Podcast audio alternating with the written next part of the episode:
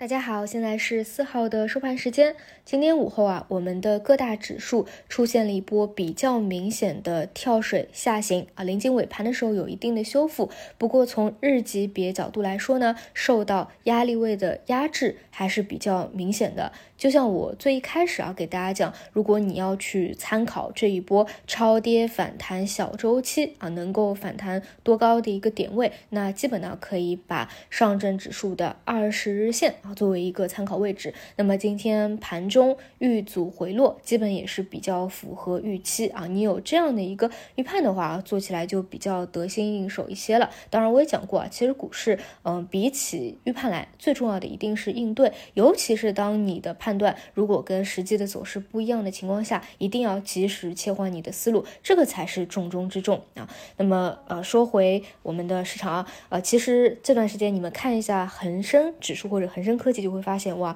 真的走势好强啊啊！因为恒生指数呢跟一些互联网啊这些权重股绑定的比较紧密，这些股票呢最近走势确实非常棒、啊。这也是我在思考的，就是当我们这一轮啊，就这一年的下跌的周期下来，如果认为是一个啊一个阶段的历史大底啊，虽然我认为可能会过几个月才会真正出现这样一个拐点，那到底去抄底哪些方向会比较好？毕竟我们知道嘛，现在的。啊，A 股里面。个股家数太多了，所以你想出现那种全面的牛市啊，确实难度系数也是比较大的。那我觉得主要得符合几个条件吧。第一点，最好就是超跌啊，真的是跌的比较多，这样呢说明它的性价比比较好，或者筹码方向啊就比较的干净。那么第二点呢，就是一定要有逻辑啊，因为真正能够推动你市场能够持续走下去的，一定不是只是超跌反弹啊这一条线，一定还是有很多事件的一个催化，无论是政策。的催化也好，还是基本面反转、业绩推动的一个催化也好，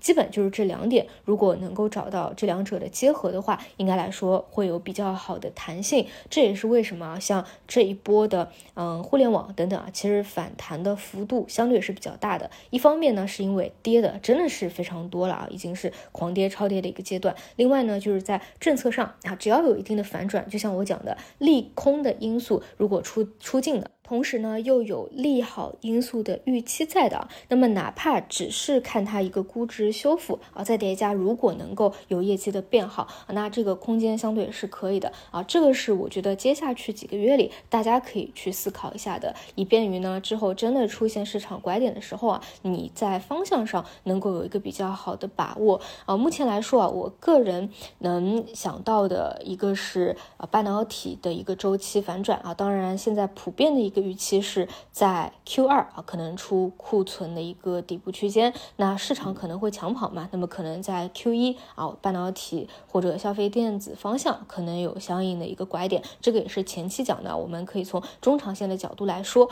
所以虽然啊，最近今天盘中啊又出了所谓的半导体的这个消息传闻啊，但我个人认为这种小作文啊啊，去多去关注它的意义就不大了啊。那么第二块呢，想到的是大金融券商啊，因为确实来说，如果要搭配一波指数牛的话啊，那券商可以说是不会缺席的，而且呢，本身的估值也都是在历史低位附近。本身呢，很多的权重股啊，也是有估值修复的一个需求在的。那么我们说价值搭台啊，成长唱戏。那么像一些新能源的新技术啊，或者科技类的新兴的方向，或者一些啊偏题材的，但是是啊大势所趋，或者各大巨头都在入局和关注的，像元宇宙啊这些啊概念的啊，包括短期最为关注的像数字经济啊，这些我们也都需要长期的跟踪。同时，像最为熟悉的一些老赛道、啊老方向，比如说新能源车相关的啊，或者光伏相关的这些呢，依旧是在景气度比较高的方向当中，只是呢，在利润分配上或者新技术的迭代上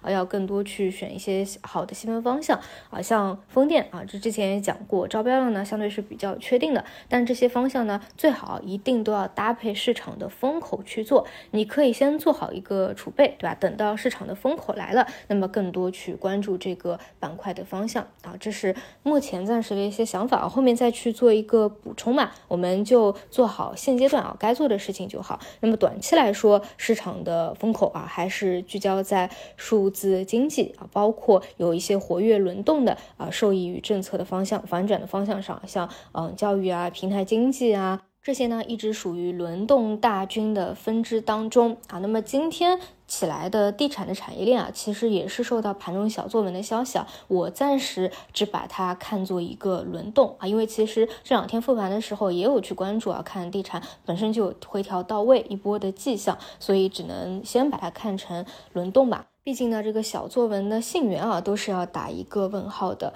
啊，所以还是那个观点，就如果是偏中长期的啊，这段时间可以多去思考一下方向，但是更多耐心等待。而短线来说的话啊，还是可以聚焦在数字经济，然后要聚焦核心啊，要么是趋势股分时低吸的思路，要么呢是前排连板的标的回风啊去打板的一个思路，这个看大家自己的一个风格偏好啊。那以上就是今天。天的晚评内容，我们就明天早晨再见。